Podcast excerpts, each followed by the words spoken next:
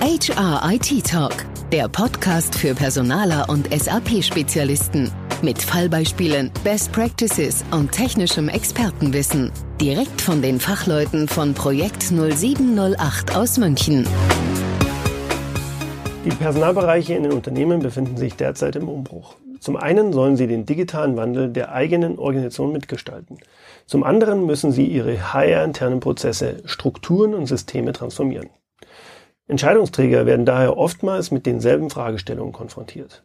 Wie können wir unsere HR-Prozesse optimieren und technisch weiterentwickeln? Wie erhält der HR-Bereich auch unternehmensintern einen höheren Stellenwert? Und wie schaffen wir es, auf dem angespannten Arbeitsmarkt als attraktiver Arbeitgeber wahrgenommen zu werden?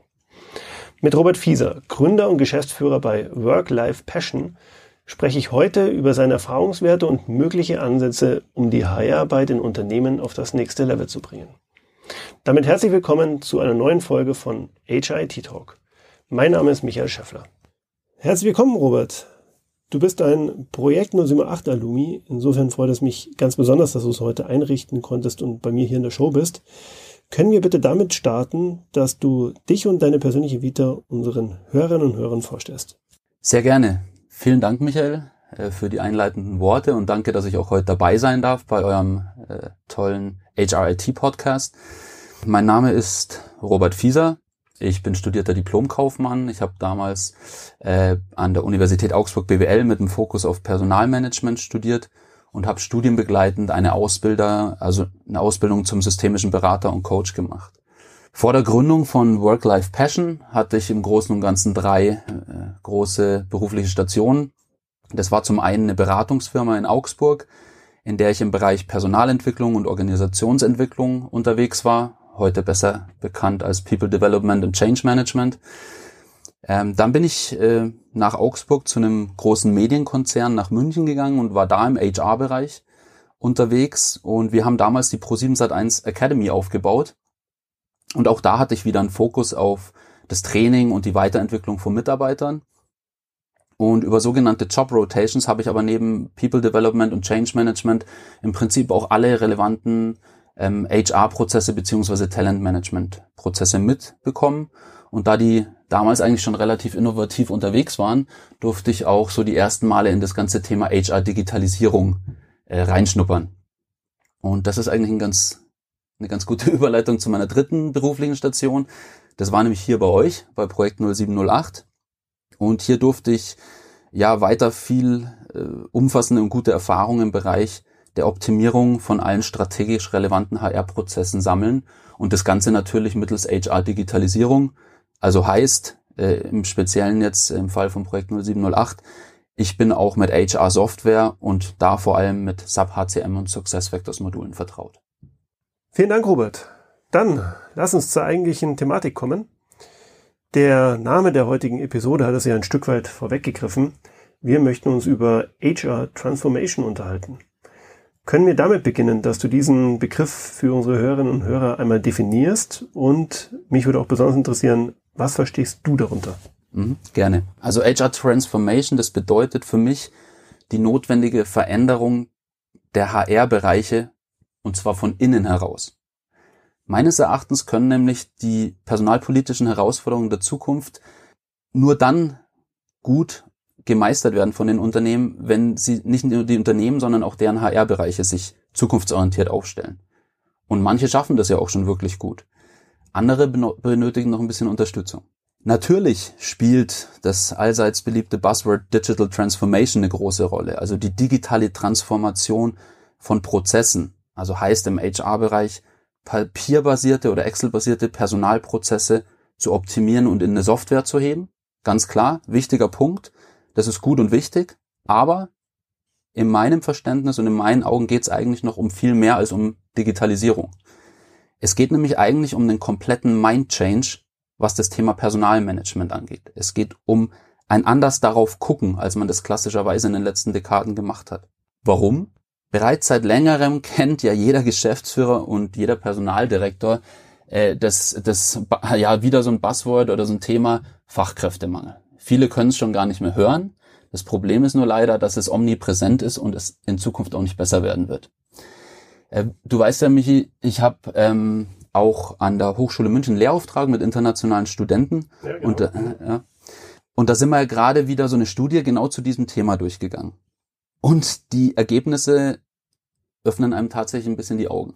Ja, es ist heute schon sehr schwer, die dringend benötigten Spezialisten und Talente am Arbeitsmarkt zu finden, äh, zu finden, ja. Aber das Thema wird sich halt in den nächsten Jahren und Jahrzehnten einfach noch drastisch verschärfen.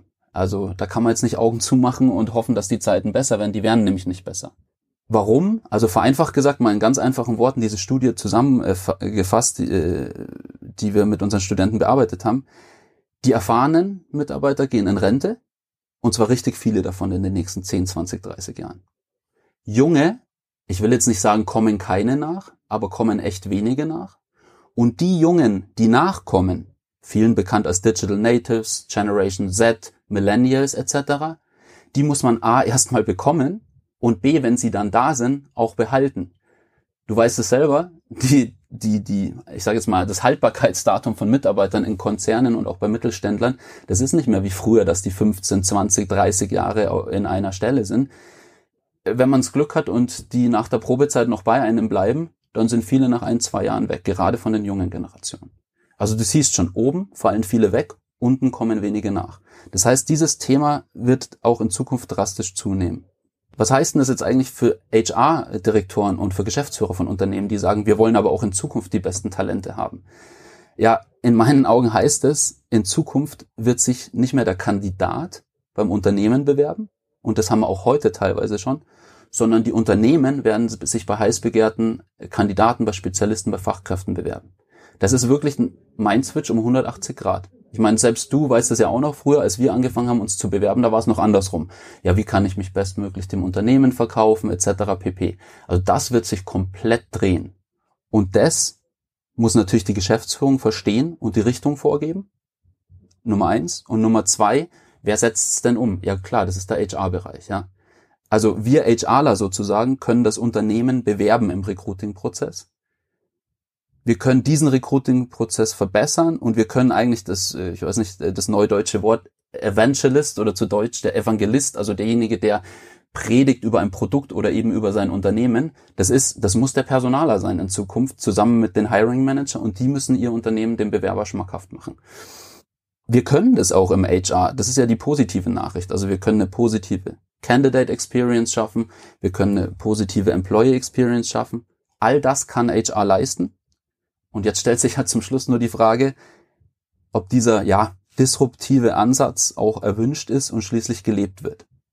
Ja, und all das steckt eigentlich in meinen Augen hinter dem Begriff HR Transformation.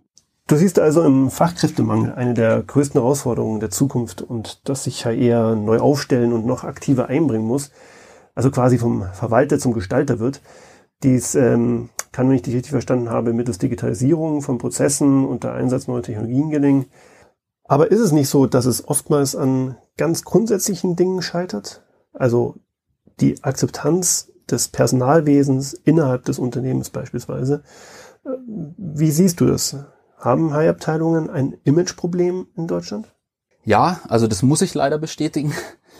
Äh, auch wenn ich dir jetzt gern sagen würde, dass, dass schon alle Geschäftsführer und CEOs dieser Welt oder auch in Deutschland ihre HR-Abteilung lieben und sagen, das sind die innovativen Treiber. Die Wahrheit sieht aber leider noch anders aus. Vielleicht erinnerst du dich, äh, letztes Jahr 2018 habe ich mal einen Artikel in einem Personalmagazin veröffentlicht und da hat sich genau auch um diese Frage gedreht. Und bei meiner Recherche zu diesem Artikel habe ich eben genau solche Fragen aufgeworfen, also so, die du mir jetzt auch stellst. Ich habe die Leute gefragt, was halten Sie eigentlich von Ihrer HR-Abteilung? Welche Begriffe fallen Ihnen spontan ein und welche Bilder entstehen instinktiv vor Ihrem inneren Auge, wenn Sie HR oder Personalmanagement hören? Ja, als Antworten habe ich erhalten Verwalter, Blockierer, Langweiler. Um mal drei Beispiele zu nennen. Und das ist erschreckend und total traurig, äh, und zwar aus verschiedenen Gründen. Einmal, weil ich tatsächlich ein leidenschaftlicher Verfechter des HR-Bereichs bin, weil ich das für so einen wahnsinnig wichtigen, äh, ja, gewinnenbringenden Faktor im Unternehmen halte. Aber zum anderen natürlich auch, weil man ja bedenken muss, was für spannende Aufgaben und Herausforderungen auf HR in den nächsten Jahren noch warten. An deinen Fachartikel kann ich mich noch sehr gut erinnern. Den werde ich für Interessierte in den Shownotes verlinken. Meine Frage war auch ganz bewusst etwas provokant gestellt. Ich persönlich denke, HR leistet schon heute einen ganz wesentlichen Beitrag zum Unternehmenserfolg. Dennoch kann es ja nicht schaden, an dem Image-Thema oder an den zuvor diskutierten Sachverhalten zu arbeiten, wo dann auch die Brücke zu euch geschlagen wird. Wie genau kann Work-Life-Passion denn dabei unterstützen? Was wir bei Work-Life-Passion machen, ist, Einerseits helfen wir unseren Kunden mit Employer Branding und Recruiting Maßnahmen, um eben am Bewerbermarkt als Wunschunternehmen wahrgenommen zu werden und um damit genau das Problem, über das wir jetzt gerade gesprochen haben, Fachkräftemangel und äh, Image verbessern etc. pp. von innen raus und dann nach außen tragen, um genau das anzugehen. Also Employer Branding, Recruiting Maßnahmen. Das machen wir und das geht von wirklich der Konzeption einer Strategie, also zusammen im Unternehmen mal zu gucken, hey, was sind denn eigentlich eure Benefits? Und jetzt zählen wir mal nicht das, das kostenlose Obst und Wasser auf, äh, was jetzt niemand mehr hinterm Ofen hervorholt, sondern was ist denn wirklich authentisch gesehen das, was euch besonders macht? Ja, das arbeiten wir zusammen raus. Wir bilden zusammen mit euch eine Employer Value Proposition, die EVP, also ein Markenversprechen, ja, das dem Kandidaten verspricht, das bekommst du, wenn du zu uns kommst. Und dann gehen wir raus an den Markt und kommunizieren das. Also das ist ein äh, Thema, wie wir das Ganze angehen. Und dabei, da sind wir wieder beim Thema, kommen natürlich auch diverse digitale Tools zum Einsatz. Also beispielsweise, du kennst ja äh, das, ich glaube, ihr nutzt das sowieso auch, Online-Arbeitgeber-Bewertungsportale, die viel ausmachen können, äh, eine Platzierung als lokaler Best äh, Place to Work etc. pp, Imagefilme, Social-Media-Auftritte, also da kann man wirklich viel machen. Aber das Wichtige dabei ist wirklich immer authentisch zu sein und den tatsächlichen Markenkern als Arbeitgeber herauszuarbeiten. Also auch nichts zu versprechen dem Bewerber, was er dann nicht vorfindet, wenn er den Job annimmt. Das ist der eine Teil. Und der andere Teil ist, dass wir die Kunden genau bei dieser angesprochenen HR Transformation beraten, indem wir mit ihnen ihre HR-Prozesse analysieren und optimieren. Das machen wir durch die Bank weg mit allen strategisch relevanten äh, HR-Prozessen, also Employer Branding, Recruiting, Weiterbildung, Performance Management und etc. pp. Du kennst ja alle. Ähm, man merkt allerdings, dass aktuell tatsächlich ein Fokus und ein großer Need bei den Kunden ist im Bereich Employer Branding und Recruiting gerade im Mittelstand. Wichtig bei der, bei der ganzen äh, Arbeit mit dem Kunden ist, dass HR, und das kann ich nicht oft genug betonen, auch für sich selber ein besseres Image, ein gutes Standing innerhalb des Unternehmens und auch bei der eigenen Geschäftsführung, äh, wenn es ein großer Konzern ist, beim Vorstand erhält. Das ist wichtig. Also nach dem Motto, tue Gutes und rede drüber, nicht nur gute Arbeit machen, sondern Erfolge vorweisen und die auch messbar machen wie geht denn das jetzt? Fragen sich tatsächlich viele HRler, mit denen ich rede. Dann sage ich, naja, da gibt es doch ganz einfache Mittel. Äh, ihr verteilt nach dem Training nicht nur ein Happy Sheet, sondern ihr geht mal her und schaut euch eure Leistungskennzahlen an. Da, es gab schon Personaler oder die dann zu mir sagen, ja, was, was gibt es im HR für Leistungskennzahlen? Dann, dann gehen wir her, ja, ganz viele gibt's. Also die gängigste ist zum Beispiel die Time to Hire, äh, die vielleicht einigen äh, da ist, oder die durchschnittliche Verweildauer im Unternehmen, äh, die äh, Rate an, äh, die Ratio an Frauen in Führungspositionen etc. pp. Und da könnten wir jetzt 50 verschiedene aufzählen.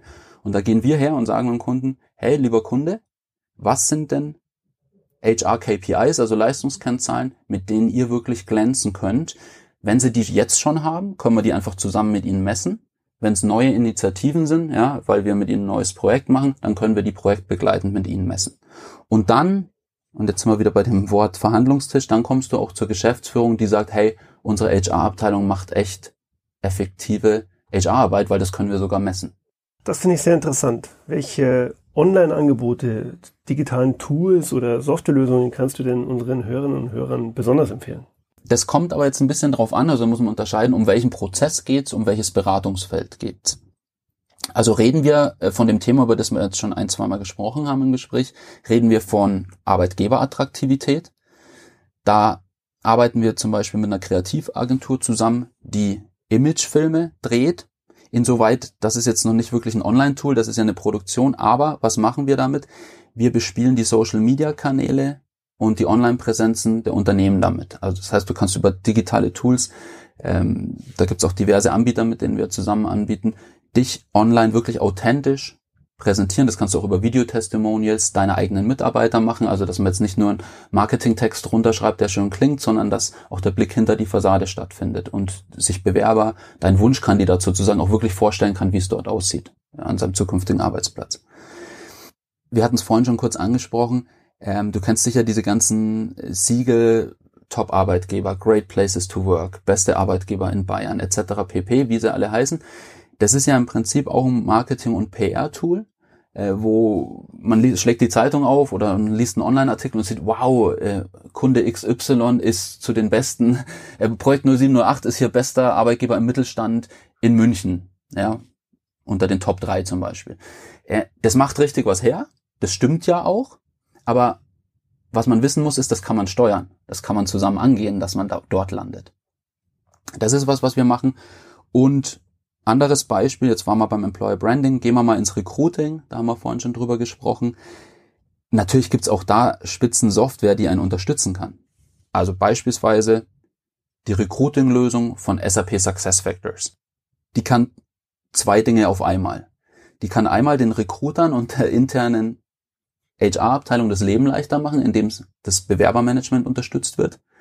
Äh, wir sind auch wieder beim Thema KPIs, äh, die gemessen werden können, indem man Reports, Analytics einführt etc. pp. Aber, und das ist in meinen Augen noch der viel wichtigere Punkt, und da kennst du dich ja sogar besser aus als ich, ist der Punkt, es wird attraktiv für den Kandidaten.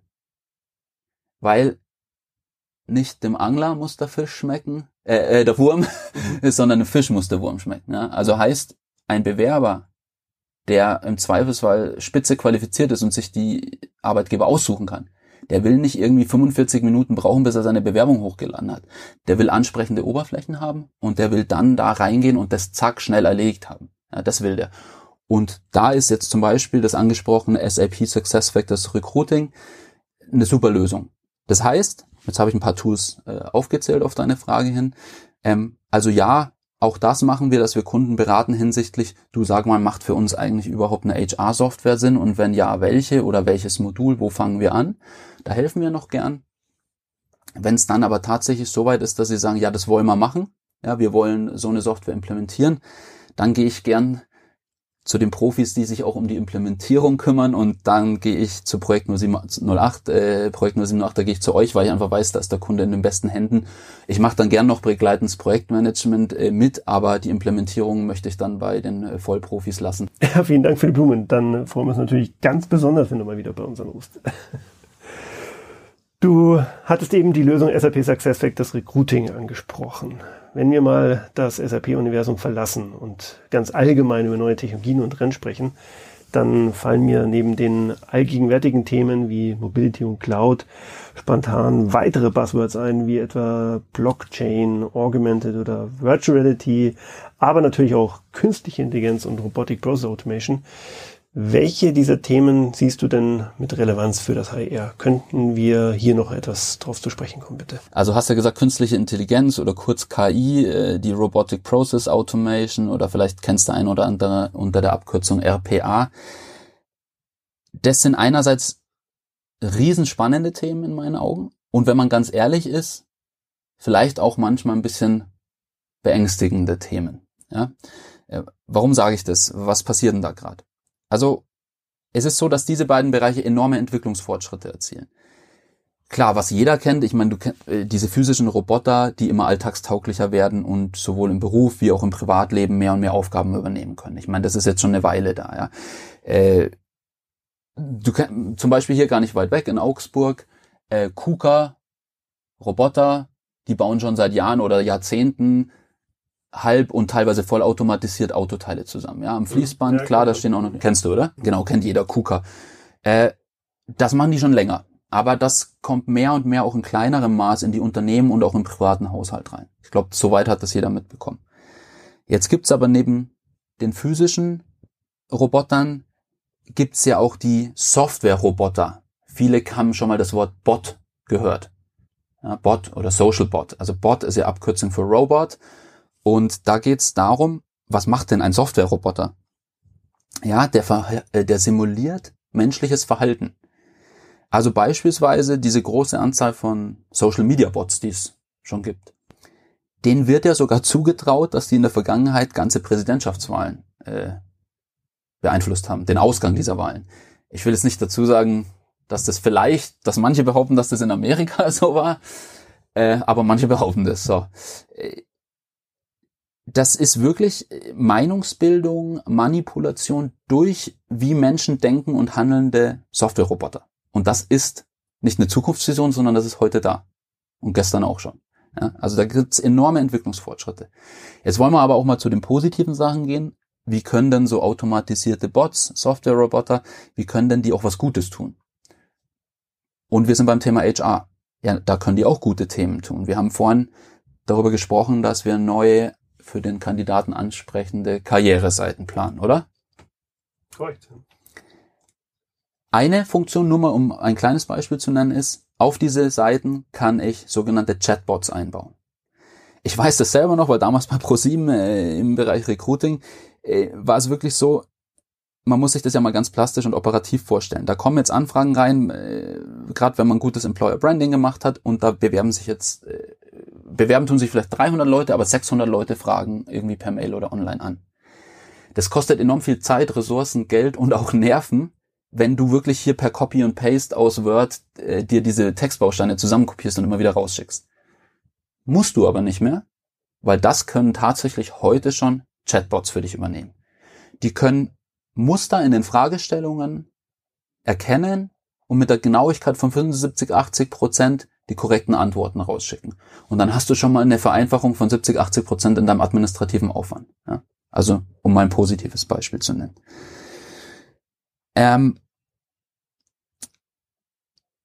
jetzt ist es so, dass das nicht nur bei Chatbots funktioniert, dass nicht nur die KUKA-Roboter äh, hier automatisch die Teile zusammenbauen, sondern es kommt einfach mehr und mehr. Äh, man kennt diese Worte, künstliche Intelligenz, die sind in aller Munde.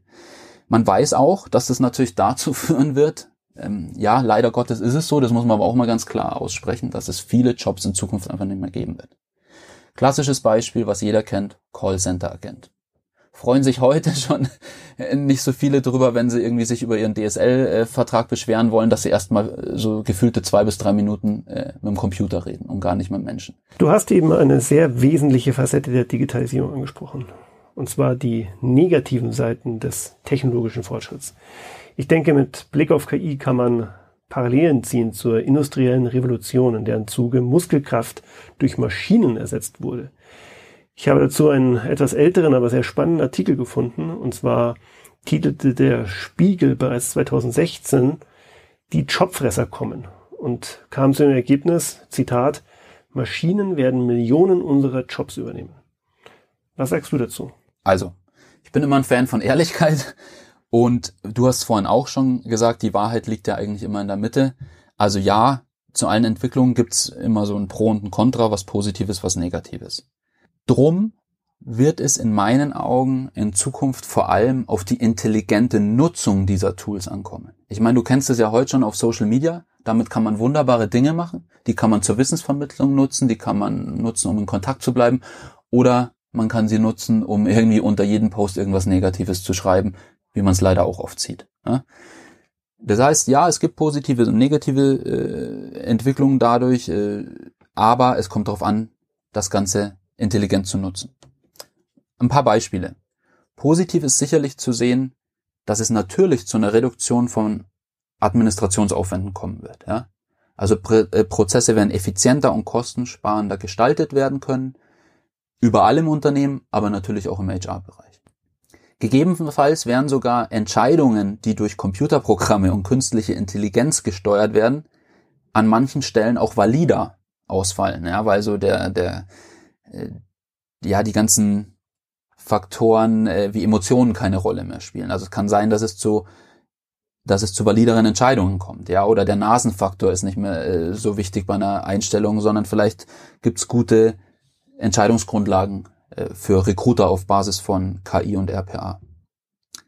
Gleichzeitig, wir haben gesagt, es gibt ja auch was Negatives, ist es halt so, dass je mehr und mehr wir durch Roboter und autonome Systeme unterstützt wird, logischerweise, desto geringer wird die Sozio soziale Interaktion zwischen Menschen sein. Sehr klar. Ähm, wenn ich mich heute selber beim IKEA auschecke an der Kasse, dann geht's vielleicht schneller und ich muss mich dann in der kürzeren Schlange nur anstellen. Aber ich rede halt auch nicht mit Menschen, sondern ich habe halt ein Computerscreen vor mir. Ja, ist halt die Frage, ob man, für manche ist das vielleicht sogar eine positive Entwicklung. Ja, aber in Summe wird es schon so sein, in meinen Augen, dass durch den Ersatz des Menschen als täglichen Interaktionspartner geht halt schon so ein bisschen, ja, Verlust menschlicher Wärme im Alltag einher, würde ich jetzt mal sagen. Das ist alles noch zu verkraften. Wenn man mal so ein bisschen risikobehaftete Zukunftsvisionen sich anschaut, also ich denke da an diverse Filme von visionären Filmemachern, ich weiß nicht, äh, du, wir sind ähnliche, ähnliches Kaliber vom Alter. Du kennst wahrscheinlich auch noch die Matrix-Triologie mit Keanu Reeves. Selbstverständlich. genau. Filmserie. Ja, alle, alle Teile gesehen. Ähm, oder ein anderes Beispiel, vielleicht, das, das ist ein bisschen jüngerer Film, aber ist auch schon ein paar Jahre zurück.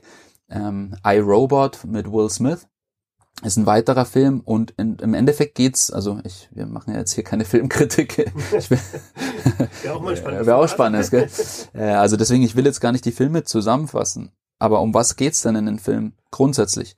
Es geht darum, dass Maschinen und Roboter schon so stark mit künstlicher Intelligenz ausgestattet wurden, dass sie in letzter Konsequenz den Menschen selbst verdrängen könnten. Und äh, bei Matrix ist es ja so, der Mensch dient, äh, lebt so in seiner Scheinwelt und dient eigentlich nur noch als Energielieferant äh, für die Maschinen. Jetzt sind das natürlich extreme Varianten, ja, klar, das sind extreme Varianten, aber diese rasanten Entwicklungen in der Automatisierung und bei der künstlichen Intelligenz, die sind einfach real und sie kommen halt mit echt großer Geschwindigkeit auf uns zu. Da fallen mir gleich die mahnenden Worte von Stephen Hawking ein, dem mittlerweile leider verstorbenen britischen Physiker. Der sah nämlich in KI eine Bedrohung für die gesamte Menschheit. Das ist vielleicht etwas sehr extrem, aber darüber hinaus gibt es ja auch noch weitere namhafte Kritiker, wie also den bekannten Unternehmer Elon Musk, den Gründer von Tesla oder SpaceX, der schon heute vorher sagt, dass Maschinen die Menschen zunehmend vom Arbeitsmarkt verdrängen werden. Ähm, ja, Microsoft-Gründer Bill Gates sieht das übrigens ähnlich. Der fordert sogar eine Robotersteuer, habe ich gelesen, um soziale Herausforderungen der Zukunft bewältigen zu können.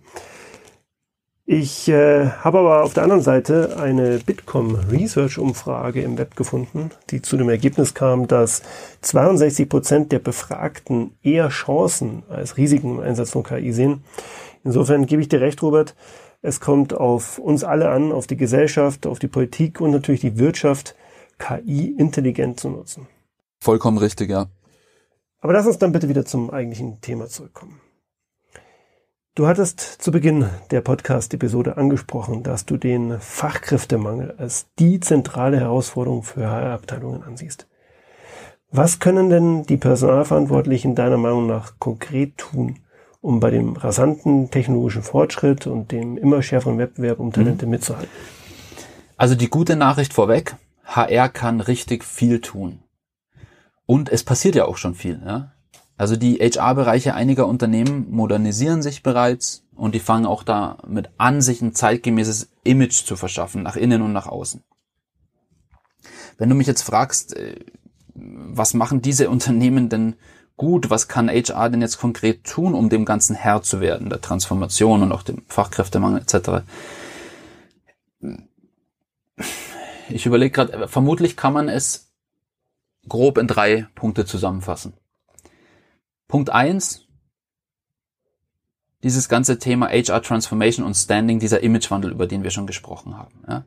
Also die Unternehmen, die das schon wirklich gut machen, die haben es geschafft, sich ein modernes Image zu verschaffen, sich entsprechend innovative Mitarbeiter zu holen, also nämlich solche, die diese Modernität auch leben und dieses Image mitprägen und dadurch schafft man es halt dann, dass auch oder ja, selbst HR, was ja vorher nicht immer so das, die hipste Abteilung, der hipste Bereich war, dass auch die eine positive Strahlkraft kriegen und dadurch ein gutes Standing haben.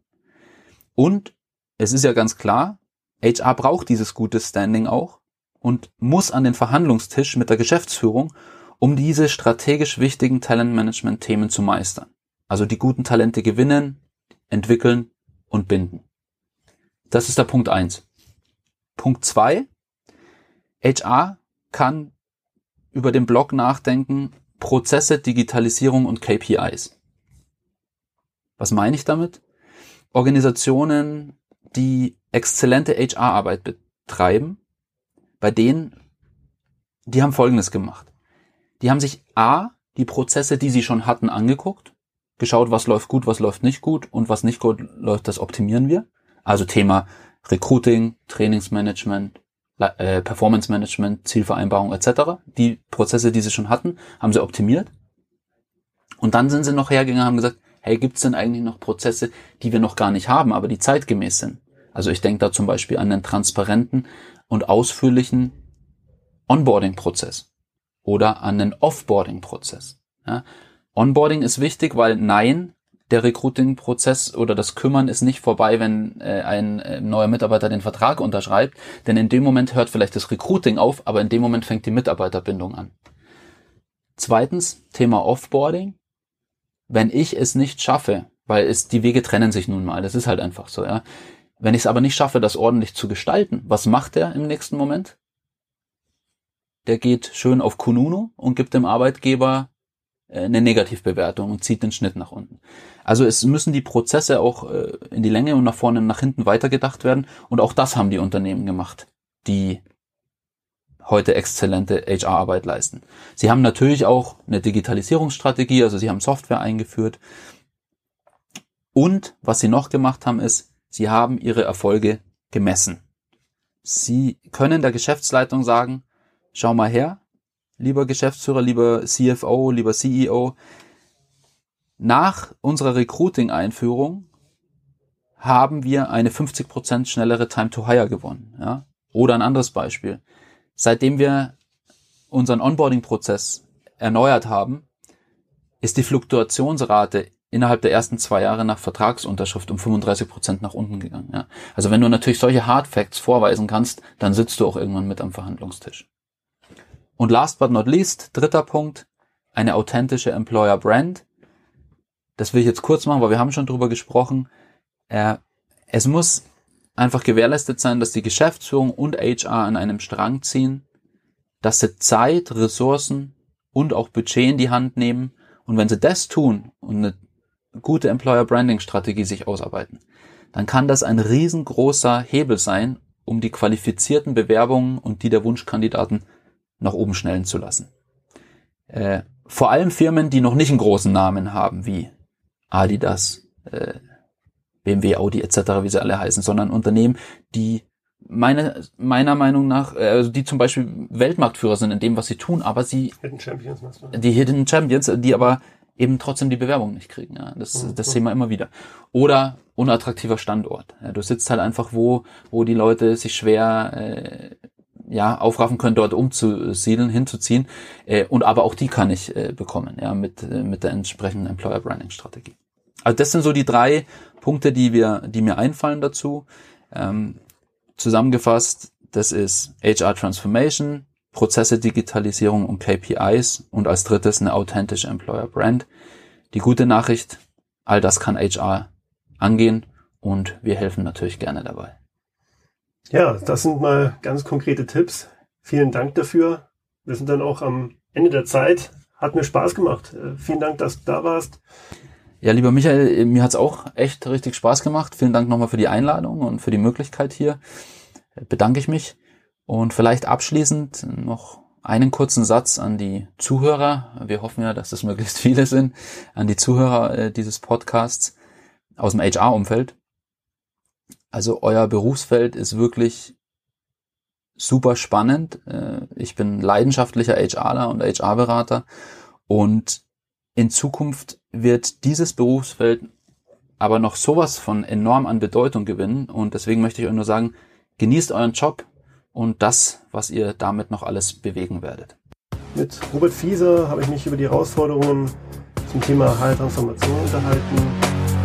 Vielen Dank. Danke. Ihnen dieser Podcast gefallen? Dann freuen wir uns sehr über 5 Sterne bei iTunes. Feedback zu dieser Folge oder Themenvorschläge für künftige Episoden gerne per Mail an podcast.projekt0708.com.